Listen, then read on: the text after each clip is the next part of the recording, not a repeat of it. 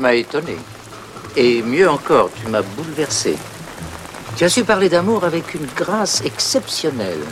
Tu viens d'écrire un bouquin remarquable. Et c'est à bien des égards un des plus beaux romans que j'ai eu entre les mains ces dernières années.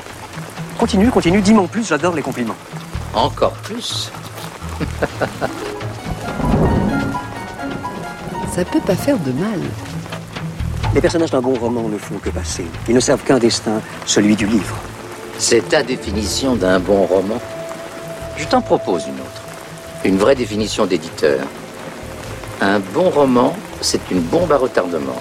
Et dis-toi bien qu'elle finit toujours par t'exploser au visage, que ce soit un succès ou un flop. Lecture proposée par Guillaume Gallienne. Ça peut pas faire de mal.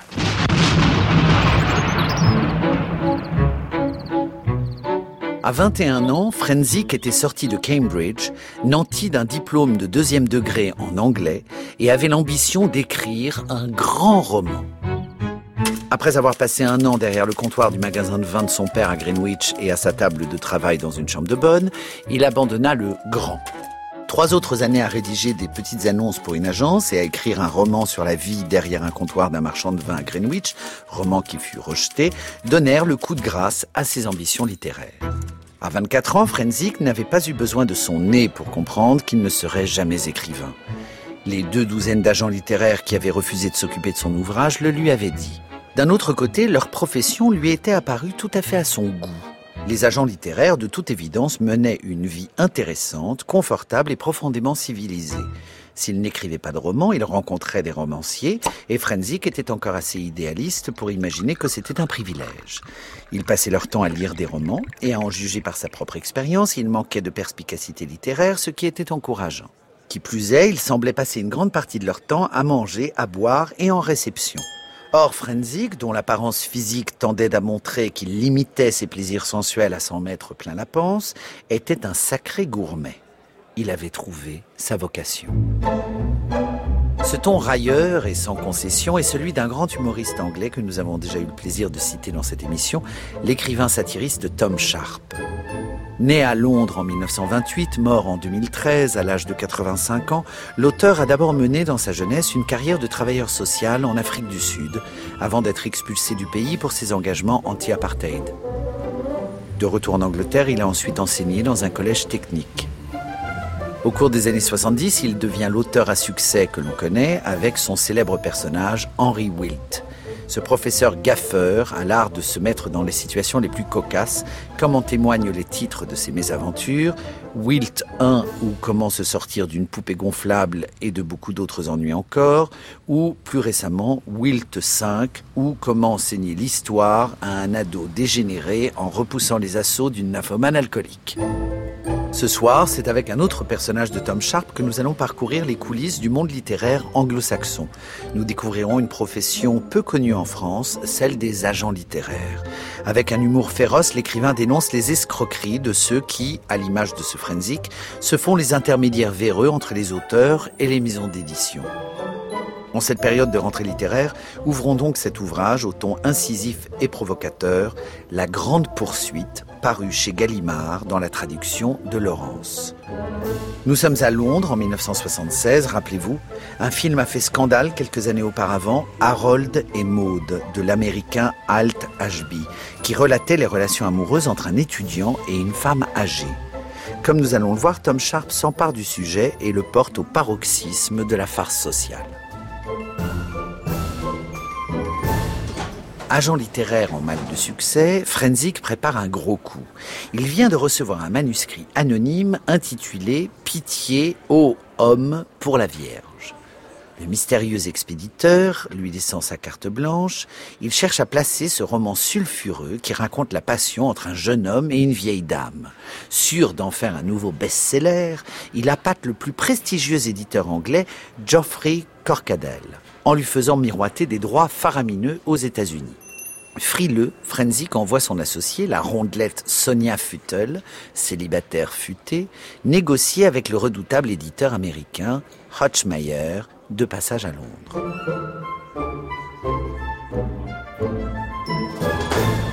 On disait de Hutchmeyer qu'il était l'éditeur le plus illettré du monde et parce qu'il avait commencé comme manager, il avait adapté ses dons pugilistiques au commerce du livre. On disait aussi qu'il ne lisait jamais les livres qu'il achetait et que les seuls caractères qu'il savait lire étaient ceux des chèques et des billets de banque. La réussite de Hutchmeyer était immense. Légendaire de son vivant, il hantait les pensées des éditeurs pendant leurs insomnies, ceux-là même qui avaient refusé Love Story ou Ian Fleming. Mais Hutchmeyer était grossier, en partie de nature et en partie en réaction à l'esthétisme littéraire auquel il était sans cesse exposé. C'était l'une des qualités qu'il appréciait chez Sonia Futtel. Personne n'avait jamais trouvé esthétique les rondeurs de la jeune femme. Vous êtes faite pour moi, dit-il en la serrant dans ses bras quand elle arriva dans sa suite au Hilton. Qu'est-ce que mon bébé a apporté cette fois? Un truc super, dit Sonia en se dégageant et en grimpant sur le vélo d'appartement qui accompagnait Hutchmeyer partout. Sans blague, un roman. Hutchmeyer choisit la chaise la plus basse de la pièce et admira le mouvement de jambes de Sonia. Elle pédala assidûment et acquiesça. Comment s'appelle-t-il? Demanda-t-il d'un ton rêveur. Pitié, ô homme, pour la Vierge. La Vierge Vous voulez dire que vous avez un roman religieux brûlant? Aussi brûlant que l'enfer. Ça a l'air intéressant, racontez. Et Sonia Futtel, assise sur la bicyclette, lui raconta tout en mouvant ses jambes de haut en bas avec une lascivité délicieuse qui espérait endormir le sens critique de. Laissez tomber, dit-il quand elle eut fini. Vous pouvez foutre en l'air cette merde. Du sexe à 80 ans, j'ai pas besoin de ça. Sonia descendit du vélo et se planta devant lui. Ne faites pas l'andouille, Hutch. Maintenant, écoutez-moi bien. Vous n'allez pas rejeter celui-là. Ou alors, sur mon corps. Ce livre a de l'élégance. Convainquez-moi. Alors voilà, nous avons un jeune garçon de 17 ans dans le livre qui traverse une crise d'identification. Les crises d'identification sont dépassées. Ce truc a disparu avec le reste de l'œuvre de Freud. Sûr, mais là c'est différent. Écoutez, ce que je dis c'est prouvé par les statistiques. Parmi les lecteurs aujourd'hui, vous avez une pointe de lecture entre 16 et 20 ans, puis un creux et à nouveau un pic de lecture de 60 et plus. Osez dire que c'est faux. Et de quoi traite le livre? Dit Sonia triomphante. C'est Ouais, c'est une sorte de gosse malade, fugant avec Big Mama. C'est dégueulasse. En plus, c'est du déjà vu. Harold et Maud, ça vous dit quelque chose? Vous vous trompez, Hutch. Oh, que vous vous trompez. C'est une histoire d'amour. Ils sont importants l'un pour l'autre. Il a besoin d'elle et elle a besoin de lui. Moi, j'ai besoin d'aucun des deux. C'est formidable, je vous assure. Un livre profond et émouvant. Il est. Souvenez-vous de ce qu'a donné Harold et Maud. Balayer l'Amérique. Et pitié aux hommes. Est-ce que l'Amérique attend depuis? Un adolescent aime une octogénaire. Aime. Hutch. M-A-I-M-E. Donc tous les vieux vont l'acheter pour trouver ce qu'ils ont raté. Et les étudiants adhéreront au message philosophique. Placez-le bien et nous pourrons faire le coup du siècle. Nous récupérons les fanats de culture avec le fond, les détraqués avec le porno et les ramolos avec la romance. C'est le livre pour toute la famille. On pourrait le vendre par mille... Hutchmeyer se leva brusquement et fit les 100 pas dans la pièce. Quel prix? Deux millions de dollars. Deux millions, mais vous rigolez Deux millions, je me moque pas de vous. Allez vous faire voir, bébé? Deux millions pour un roman, jamais. Qu'est-ce que j'y perds? La renommée, dit Sonia avec simplicité. Juste la renommée. Avec ce livre, vous êtes là-haut, avec les grands de tous les temps. Autant l'emporte le vent, La vallée des poupées, Docteur Jivago. Vous ferez les gros titres du Reader's Digest. Le Reader's Digest? dit Hutchmeyer d'une voix craintive. Vous croyez vraiment que j'y arriverai? Si je le crois, je le sais.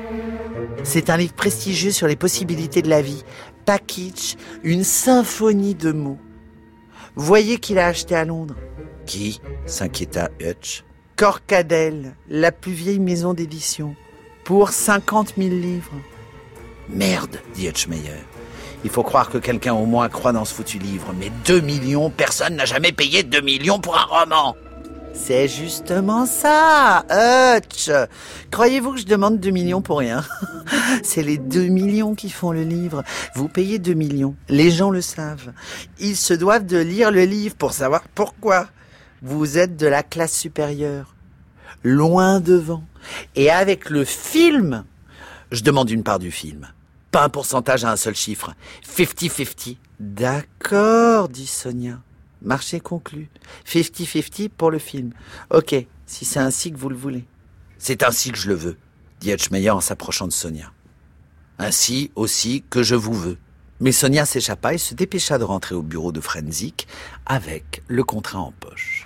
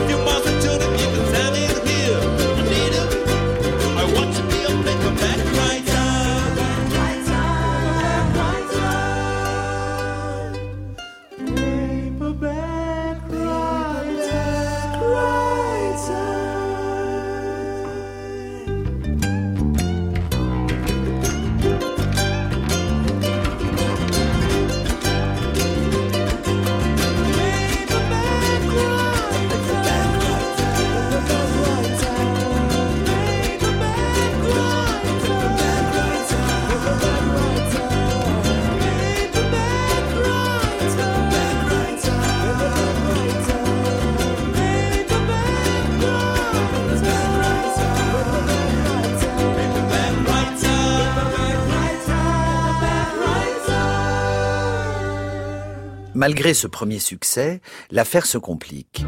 S'il accepte de signer, Hutchmeyer émet une condition, que l'auteur vienne en Amérique faire une tournée de promotion. Sachant que l'écrivain tient à garder son anonymat, Frenzik élabore un stratagème. Il contacte un jeune écrivain sans avenir, Peter Piper, et lui propose d'être le prête-nom du livre qu'il n'a pas écrit. Le jeune homme, naïf et timide, finit par accepter de voir son rêve se réaliser, être publié. Le voici pour la première fois sous les projecteurs des médias, invité à une émission littéraire en direct. Frenzik et l'éditeur Geoffrey Corcadel, qui ne sait rien du superfuge, suivent l'événement devant leur poste de télévision, tandis que Sonia accompagne leur jeune poulain sur le plateau. Piper, qui vient de découvrir le contenu du livre, est scandalisé et sur le point de craquer.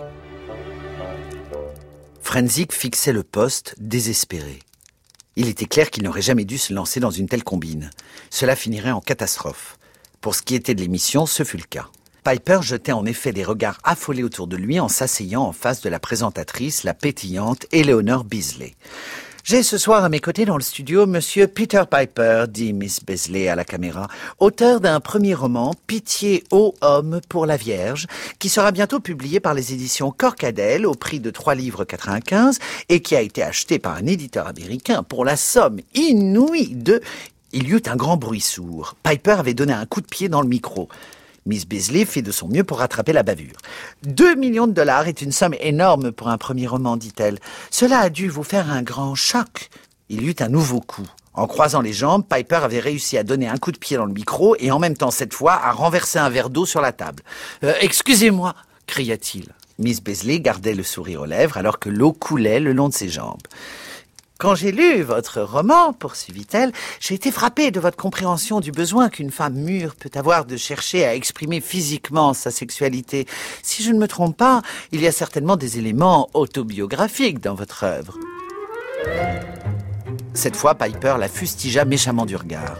Que l'on puisse imaginer qu'il était l'auteur de Pitié était déjà assez atroce, mais qu'on le prenne pour le protagoniste de ce drame de la perversion, c'était plus qu'il n'en pouvait supporter. Que dites-vous? Hurla soudain Piper. Vous croyez vraiment que j'abonde dans le sens de ce livre répugnant? C'est complètement abject. Un jeune garçon avec une femme de 80 ans, c'est un avilissement de la littérature anglaise. C'est un livre dégénéré, monstrueux, vil, et on n'aurait jamais dû le publier. Et si vous pensez mais les spectateurs de l'émission Des livres à lire ne purent jamais entendre ce que Piper supposait des pensées de Miss Beasley. Un personnage s'interposa entre la caméra et le couple assis dans des fauteuils. Un personnage énorme et nettement perturbé qui criait « Coupez Coupez !» en agitant atrocement ses mains en l'air. Dieu Tout-Puissant suffoqua Geoffrey Corcadel devant l'écran. Que diable se passe-t-il?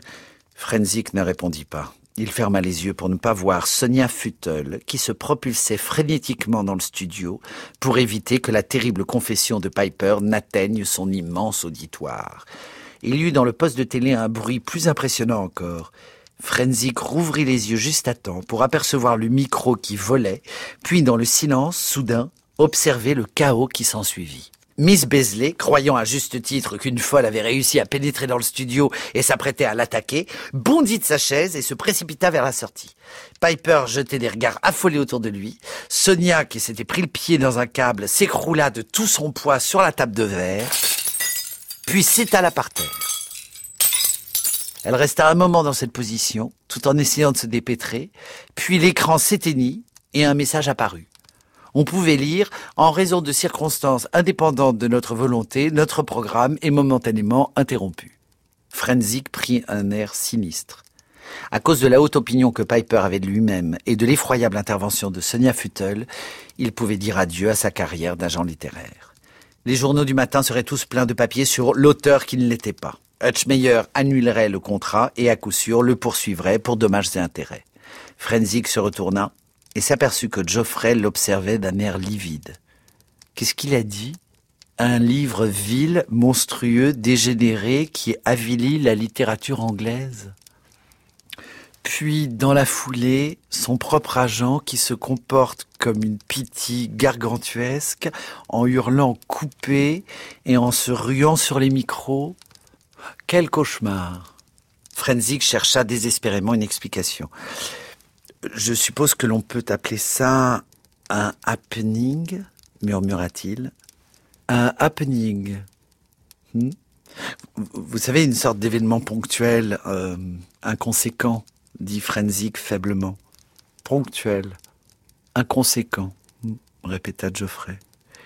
Si vous pensez qu'il n'y aura pas de conséquences, cela a très certainement servi à rendre cette interview mémorable, dit Frenzik. Geoffrey le regarda les yeux écarquillés. Mémorable Je pense qu'elle va en effet rentrer dans l'histoire.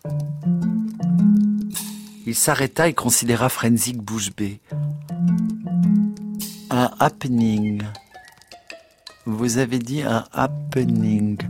Mon Dieu, vous voulez dire que c'est vous qui le leur avez demandé? Que j'ai quoi? Bégaya Frenzik que vous le leur avez demandé, que vous avez délibérément monté tout ce remue-ménage. Vous avez amené Piper à dire ces choses incroyables sur son propre roman, puis Miss Futtle à faire cette entrée fracassante, et vous avez ainsi réalisé la plus grosse affaire publicitaire. Franzik réfléchit à cette explication et la trouva meilleure que la vérité. Geoffrey se resservit un whisky. Eh bien, chapeau bas, mon cher. De toute façon, cela pendait au nez de Miss Beasley depuis des années. Frenzy commença à se détendre. Si seulement il pouvait mettre la main sur Sonia avant qu'elle ne soit arrêtée, ou autre, selon ce qu'on faisait aux gens qui envahissaient les studios et interrompaient les émissions, et avant que Piper puisse causer de plus grands dommages avec ses prétentions littéraires, il pourrait peut-être sauver quelque chose de la catastrophe. Touchée par la sensibilité de Piper, Sonia se dévoue corps et âme et l'accompagne bientôt en Amérique. Accueillie en grande pompe chez son éditeur américain, Piper trouve soudain un nouvel allié inattendu. Dans le manoir rococo des Hutchmeyer, une réception est donnée en l'honneur de Piper. Le jeune génie fait l'admiration de la femme de Hutchmeyer, Baby, qui ne le quitte pas des yeux. Naïf et timide, il n'ose soutenir le regard de cette femme mûre, une créature au corps et au visage parfait, entretenue par 30 ans de chirurgie esthétique. Un soir, pendant que Sonia et l'éditeur se disputent au sujet de la tournée de promotion, Piper et Baby s'isolent. Rassuré par le sentiment maternel que lui témoigne Baby, Piper se confie à la jolie femme qui, loin d'être la caricature dont se moque son mari, s'avère une lectrice passionnée à la fougue romantique. Dehors, pendant que Piper racontait son histoire, le crépuscule fit place à la nuit. À ses côtés, Baby était assise, captivée. C'était encore mieux qu'un roman. C'était la vie, une vie qui ne ressemblait en rien à la sienne, une vie comme elle l'avait toujours désirée, excitante, mystérieuse, faite de hasards étranges et extraordinaires et qui enflammait son imagination. Elle remplit à nouveau les vers. Piper, intoxiqué par la sympathie de Baby, parla plus aisément qu'il n'avait jamais écrit. Il raconta l'histoire de sa vie de génie non reconnu, seul dans sa mansarde. Dans quantité de mansardes orientées vers la mer, balayées par les vents, luttant pendant des mois et des années pour exprimer l'essence de la vie et sa signification la plus profonde. Baby fixait son visage et l'investissait tout entier d'une nouvelle romance. Une purée de poids s'installa sur Londres. Des lampes à gaz se mettaient à briller sur le front de mer tandis que Piper faisait sa promenade du soir. Baby puisa copieusement dans son stock de romans, en partie oubliés, pour ajouter tous ces détails.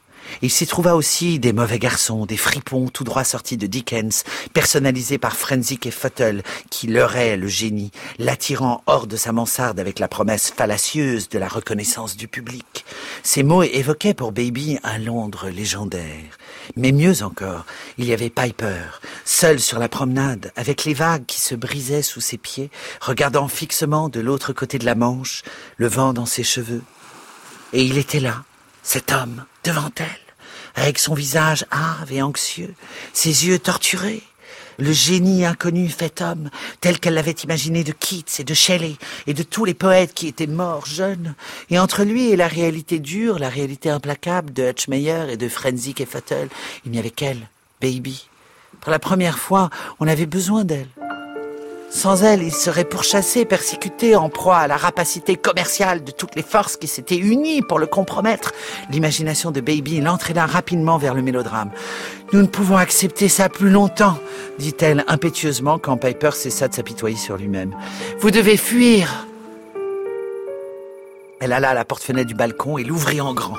Piper regarda dehors dans la nuit, tout à fait sceptique. Le vent s'était levé et la nature, copiant l'artiste, tout au moins l'artiste médiocre qu'était Piper, propulsait les vagues sur les rochers au pied de la maison. La bourrasque s'engouffra dans les rideaux et les fit voler dans la pièce. Baby se tenait debout entre les deux voilages, son regard fixait l'horizon. Des scènes de romans assaillirent son esprit.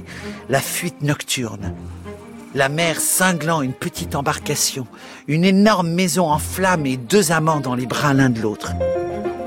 Elle se voyait autre, non plus la femme dédaignée d'un riche éditeur, un être fait d'habitudes et d'artifices chirurgicaux, mais l'héroïne d'un grand roman. Rebecca, Jane Eyre, Scarlett O'Hara. Elle revint sur terre. Piper fut surpris par l'intensité de son expression, les yeux brillants et les lèvres tirées par la détermination. Nous partirons ensemble, dit-elle en tendant la main. Piper la prit sans enthousiasme. Ensemble, dit-il, vous voulez dire Ensemble, dit Baby. Vous et moi, cette nuit même. Et la main de Piper dans la sienne, elle se dirigea vers la véranda. Ça peut pas faire de mal. Lecture proposée par Guillaume Gallienne.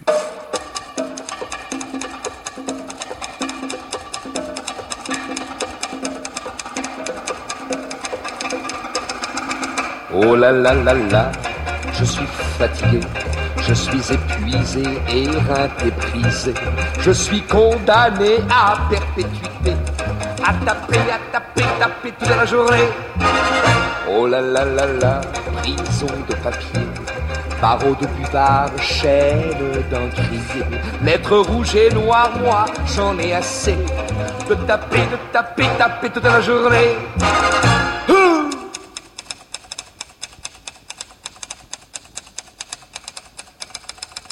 J'étais fait pour ne rien faire comme une bête à bon Dieu. mais je me suis laissé faire. Cadenassé verrouillant, fermé dans 10 mètres carrés. Oh là là là là, moi j'en ai assez. Des travaux forcés sur petit clavier. Machine infernale, toi, toi, tu te régales. De taper, de taper, taper toute la journée. Pendant que tu manges tous ces mots étranges, je suis affamé de grands champs de blé. Je voudrais du ciel, beaucoup de soleil, mais ne plus taper, taper toute la journée. Oh!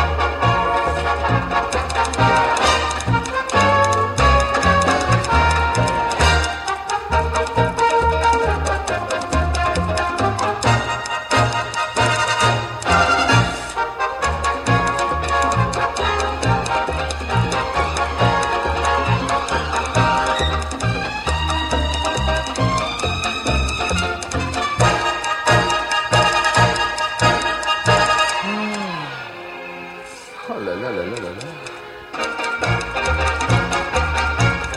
Saint machin, Dieu des machines, pardon de vous offenser. Si parfois je vous chagrine, cadenassé, verrouillé, enfermé, c'est que j'en ai assez. Oh là là là là, au nom de la joie, donnez-moi au doigt une plume d'oie pour écrire un mot à l'ami Pierrot, mais ne plus taper, taper, taper, taper, taper, taper toute la journée.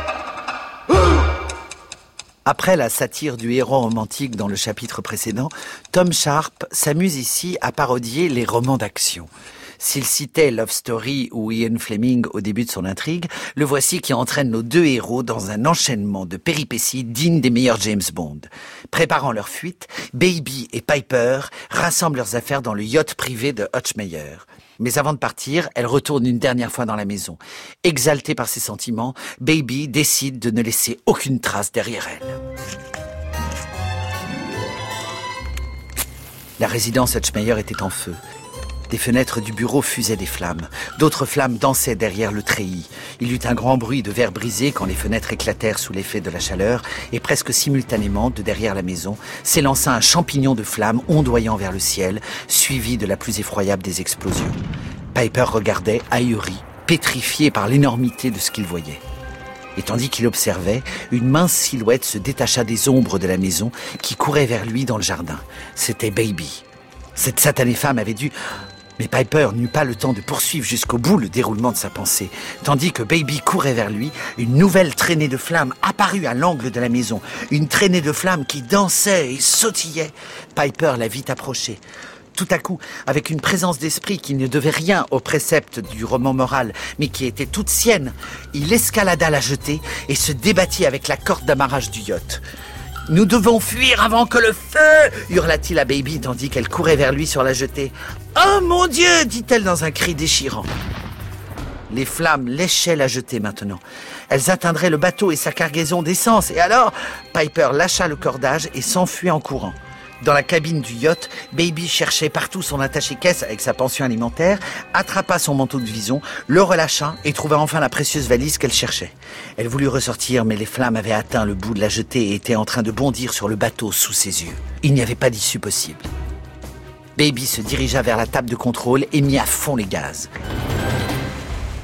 Tandis que le yacht bondissait en avant, elle sortit de la cabine à quatre pattes et sans lâcher l'attaché-caisse, elle sauta à la mer. Derrière elle, le yacht prenait de la vitesse. Quelques flammes papillonnaient à l'intérieur qui signalaient sa progression. Enfin, le bateau disparut dans la nuit de la baie, le ronflement de son moteur noyé par le ronflement autrement plus puissant de la maison en flammes. Baby nageait jusqu'au rivage et grimpa sur les rochers de la plage en trébuchant. Piper se tenait debout sur la pelouse, horrifiée par le spectacle de la maison en feu. Les flammes avaient atteint les étages supérieurs. Elles brillèrent un bref instant derrière les fenêtres, puis il y eut un fracas de verre brisé quand d'autres fenêtres éclatèrent. Alors de grandes rafales de flammes jaillirent et léchèrent les côtés du parement de bois. Quelques minutes plus tard, toute la façade était en feu. Baby se tenait fièrement près de Piper. Feu mon passé, murmura-t-elle. Piper se retourna pour l'observer. Ses cheveux pendouillaient, son visage était débarrassé de son épaisse couche de maquillage. Seuls ses yeux semblaient réels, et dans leur reflet incandescent, Piper pouvait bien voir qu'il brillait d'une joie démente.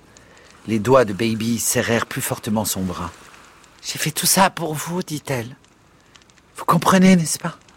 Nous devons aborder le futur en ayant coupé les ponts avec le passé. Nous devons nous impliquer de façon irréversible par un acte gratuit et faire un choix existentiel. Vous appelez mettre le feu à votre propre maison un choix existentiel? C'est tout bonnement un crime. Voilà ce que c'est. Baby lui sourit gentiment. Vous devriez lire Genet, chérie, murmura-t-elle en continuant d'agripper son bras. Elle l'entraîna à travers la pelouse jusqu'aux arbres. On pouvait entendre au loin la plainte des sirènes. Piper se dépêcha. Il venait juste d'atteindre l'orée de la forêt quand l'air de la nuit fut troué par une autre série d'explosions. Au loin, sur la baie, le yacht venait d'exploser. Par deux fois. Mais Piper sembla apercevoir un mât se profiler dans la lueur de la deuxième boule de feu. Oh mon Dieu, murmura Piper. Oh mon chéri, murmura Baby, en guise de réponse, tout en approchant son visage de celui de Piper.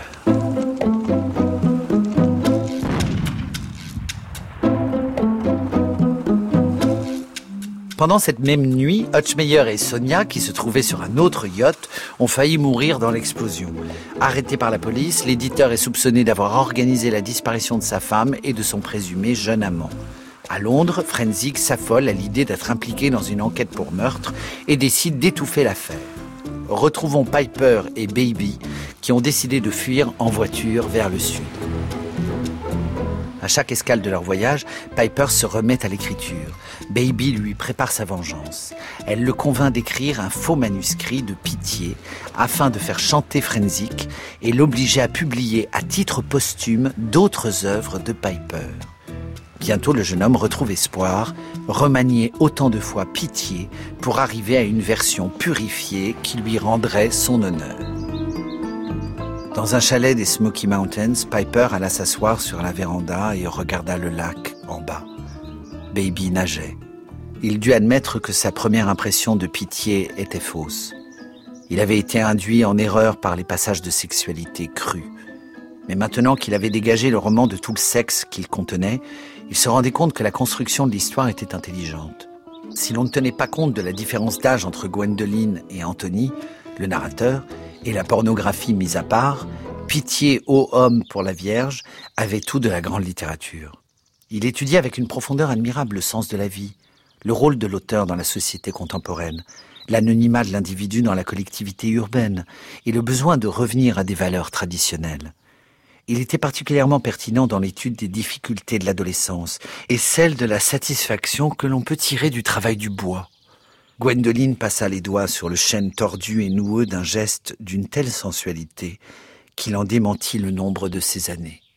L'âpreté de la vie a organisé la sauvagerie du bois, dit-elle. Tu sculpteras dans le grain et donneras la vie à quelque chose qui était auparavant sans vie et sans âme. Piper secoua la tête en signe d'approbation. De tels passages avaient une valeur réelle, et mieux encore, ils lui apportaient l'inspiration lui aussi couperait dans le grain de ce roman et lui donnerait vie de telle sorte que dans la version révisée, une fois la grossièreté du best-seller éliminée et exclus les rajouts sexuels qui souillaient l'essence même du livre, ce dernier deviendrait un monument à sa gloire d'écrivain. Gloire posthume peut-être, mais au moins sa réputation en serait rachetée. Dans le futur, les critiques compareraient les deux versions et déduirait de ces ratures que dans la forme première non commerciale de ce livre, les intentions de son auteur étaient de la plus grande qualité littéraire et que si le roman avait été altéré par la suite, c'était pour correspondre à la demande de Frenzik et de Hutchmeyer, à savoir l'idée perverse qu'il se faisait du goût du public. Le blâme attaché au best-seller leur reviendrait, alors que lui en serait exempté. Qui plus est, on l'acclamerait. Il se leva quand Baby sortit de l'eau et remonta de la plage au chalet. Terminé demanda-t-elle. Piper acquiesça. Je commencerai la deuxième version demain, dit-il. Pendant ce temps, je porterai la première à New York et j'en ferai une copie. Plus vite Frenzik la recevra, plus vite il sera sur des charbons ardents. Elle entra dans le chalet pour se changer. Après le déjeuner, Piper nagea dans l'eau du lac, fit une promenade le long de la berge. Tout aux transformations qu'il apporterait dans Pitié 2. Déjà, il avait décidé de changer le titre. Il l'appellerait Travail à rebours. Il y avait là une touche de Finnegan's Way qui séduisait son côté littéraire. Et après tout, Joyce avait travaillé et retravaillé maintes fois ses œuvres sans aucune considération marchande. Lui aussi était en exil loin de sa terre natale. Pendant un moment, Piper s'imagina marchant dans les pas de Joyce. Oui, la grandeur du style lui apporterait l'absolution. Piper se leva et fit les 100 pas sur la véranda, l'esprit animé par une nouvelle forme d'inspiration. Il venait juste de se rendre compte qu'à partir du matériau brut de pitié au homme pour la Vierge, il était possible de distiller l'essence d'à la recherche d'une enfance perdue. À défaut de distiller, tout au moins faire l'amalgame des deux. Il faudrait accomplir des transformations considérables, transformer la sexualité en l'amour chaste d'un écolier pour son institutrice. Oui, c'était cela. Il écrirait Travail à rebours à la place de la recherche. Il se rassit à la table, reprit sa plume et se mit à copier. Les lieux pouvaient bien rester en l'état. La nouveauté résiderait dans l'adjonction de son adolescence troublée et de la présence de ses parents tourmentés. Avec son institutrice, il développerait une relation profonde, éminemment sexuelle, mais sans sexe. Et ainsi, une fois encore, les mots d'un noir indélébile se formèrent sur la page avec l'élégance d'antan, cette élégance de l'écriture qui lui avait donné tant de satisfaction par le passé. À ses pieds, l'eau du lac scintillait dans la lumière du soleil d'été et la brise agitait les arbres tout autour du chalet. Mais Piper n'accordait aucun intérêt à ce qui l'entourait. Il avait rattrapé le cours de son existence là où il l'avait laissé, c'est-à-dire dans sa maison de famille, et il se replongeait dans sa recherche. La paternité de pitié lui avait apporté la célébrité qu'il avait toujours attendue, la lui avait imposée, et maintenant, par une lente et perspicace réécriture du livre, il allait produire le chef-d'œuvre littéraire qui avait été son objectif de toute une vie, et Frenzik ne pourrait absolument rien contre lui.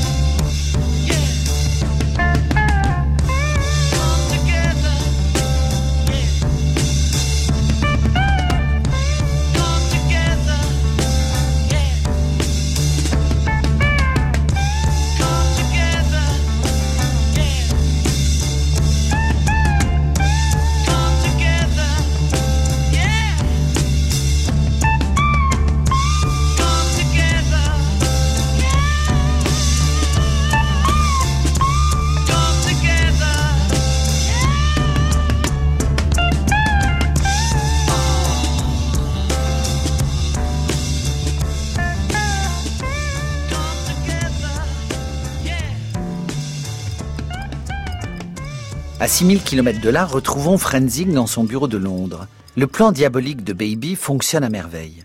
Si l'intrigue rebondit encore, découvrons l'instigateur de cette grande escroquerie au moment où il reçoit cet inquiétant courrier d'outre-tombe. Et nous refermons notre émission sur cette scène symbolique où l'ennemi semble terrassé et où le roman de Tom Sharp semble revenir à son point de départ, l'envoi anonyme d'un manuscrit. Frenzik avait des sueurs froides. L'arrivée d'un gros paquet posté de New York et adressé personnellement à Frédéric Frenzik n'avait d'abord que peu excité sa curiosité. Comme il était arrivé tôt au bureau, il l'avait pris au passage, mais avait ouvert plusieurs lettres avant de reporter son attention sur le dit paquet. Mais, depuis, il était pétrifié, immobile sur son fauteuil, les yeux rivés sur son contenu. Devant lui s'étalait, proprement photocopié, des pages et des pages de l'écriture facilement reconnaissable de Piper, du tout aussi reconnaissable manuscrit original de Pitié aux hommes pour la Vierge. Et c'était impossible. Ce n'était pas Piper qui avait écrit le satané livre, il le savait, c'était impossible, c'était impensable. Et puis pourquoi lui avait-on envoyé ces photocopies de manuscrits? Le manuscrit Frenzik fouilla dans les pages et observa les corrections. Cette saloperie était bien le manuscrit de pitié. Et de la main de Piper, dont il connaissait trop bien l'écriture. Mais bon Dieu, que se passait-il? Frenzik se sentit mal. Il vivait un cauchemar. Piper aurait écrit pitié? Le pauvre bougre était incapable d'écrire, tout juste bon à copier et à calligraphier. De toute manière, le bougre était mort. Mais l'était-il vraiment? Mais oui, il était bel et bien mort, noyé, assassiné. Le chagrin de Sonia à son retour était trop sincère pour ne pas y croire. Piper était mort. Frenzik se retrouva au point de départ. Qui donc lui avait envoyé ce manuscrit post-mortem? Et de New York Frenzik vérifia le cachet de la poste. New York. Il revint aux pages et en lut quelques-unes de plus. Il ne pouvait avoir aucun doute sur l'authenticité de l'écriture. Petit con avait bien écrit le livre avec son nom sur la couverture. Mais c'était impossible, ce n'était pas dû à Piper. Il n'avait été consulté que quand le livre était déjà vendu. Frenzik fouilla dans sa mémoire. Il essaya de se rappeler qui lui avait proposé le nom de Piper. Était-ce Sonia ou lui-même? Il n'arrivait pas à s'en souvenir et Sonia, justement, qui aurait dû l'aider, s'était absentée pour plusieurs jours. Le téléphone sonna. Frenzik jura et décrocha. Monsieur Frenzik, monsieur Frédéric Frenzik lui-même, dit-il avec énervement, j'ai un télégramme pour vous. Transférez avance, droit d'auteur au bon soin, First National Bank of New York, compte numéro 47 96 76, Love Piper. Frenzik écoutait médusé. Il se mit à trembler de tous ses membres. Voulez-vous que je répète le numéro de compte bancaire? demanda l'opératrice. Non, dit Frenzik. Euh, euh, si. Il attrapa un crayon, inscrivit le message d'une main tremblante et raccrocha. Il fixa un moment le message de Piper, puis il traversa à tâtons la pièce jusqu'au placard dans lequel Sonia faisait le café. Il y avait là une bouteille de cognac qui servait, le cas échéant, à ranimer les auteurs rejetés. Rejetés, pensa Frenzik en se remplissant un verre. Ressuscité plutôt. Il but la moitié du verre et retourna à son bureau. Il ne se sentait pas beaucoup mieux. Le cauchemar du manuscrit s'était doublement amplifié avec le télégramme, mais les choses s'éclaircissaient. On le faisait chanter. Transféré avance sur droit d'auteur. Frenzik se sentit à nouveau mal. Il quitta son fauteuil, s'allongea par terre et ferma les yeux. Mais qu'est-ce que cela voulait bien dire, bon Dieu? Et qu'est-ce qu'il allait bien pouvoir dire à Sonia? Et quel était le rôle de Hutchmeyer dans tout ça? L'idée que Hutchmeyer ait pu enlever Piper pour rentrer dans son argent par personne interposée parut à Frenzy complètement délirante. Si Hutchmeyer avait appris que Piper n'était pas l'auteur de Pitié, il se serait contenté d'entamer un procès. Mais il semblait que Piper était bien l'auteur de Pitié. La preuve en était là, en face de lui, sous forme d'une copie de manuscrit. Oh mon Dieu Vingt minutes plus tard, il se releva. Il fallait prendre des mesures draconiennes. Il devait découvrir qui était le véritable auteur de Pitié. La situation était désespérée et il fallait utiliser des remèdes désespérés. Il allait montrer à tous ce qu'il en coûtait de jouer au chat et à la souris avec Frenzik et Fatal.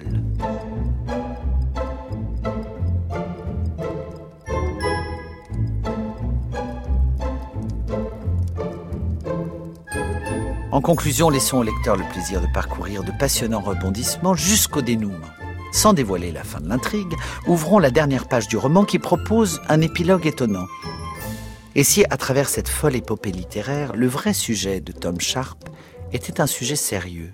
Et si la grande poursuite était non pas celle d'un mystérieux auteur anonyme, mais la poursuite du temps, sujet philosophique et universel?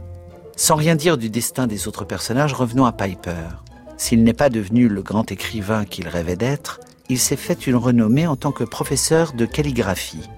Telle est l'ultime facétie de Tom Sharp, réduire l'écriture à son sens le plus littéral et remplacer les rêves de gloire à venir par l'immortalité des copistes du Moyen Âge. L'époque des grands romans était révolue. Il ne restait plus qu'à les commémorer en les recopiant à la main. Et c'est pourquoi Piper revint lui aussi à des valeurs traditionnelles. Pour tout.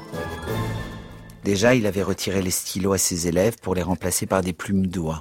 Ce dimanche matin-là, Piper était assis dans le scriptorium et trempait sa plume dans l'encre évaporée Higgins éternal. Il se mit à écrire Mon père s'appelait Pirip et mon prénom était Philippe. Pour dire les deux noms, ma bouche d'enfant ne pouvait pas faire mieux que Piper. Il s'arrêta. C'était faux. Ça aurait dû être Pipe mais il n'hésita pas plus longtemps et retrempa sa plume dans l'encre pour continuer. Après tout, dans un millier d'années, qui diable s'intéresserait de savoir qui avait écrit les grandes espérances? Peut-être quelques érudits qui sauraient encore lire l'anglais? D'ici là, les œuvres imprimées seraient tombées en poussière.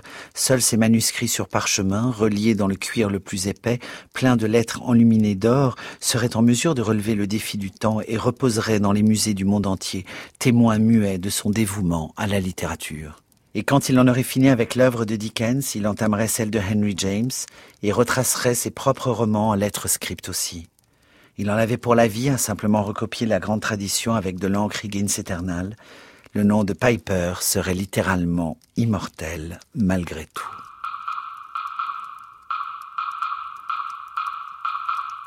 Ça peut pas faire de mal.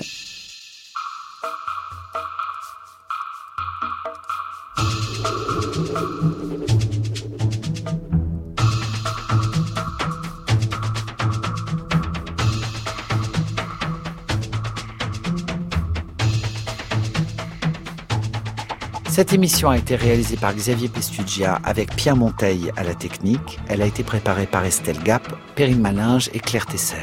Bonne soirée et à la semaine prochaine.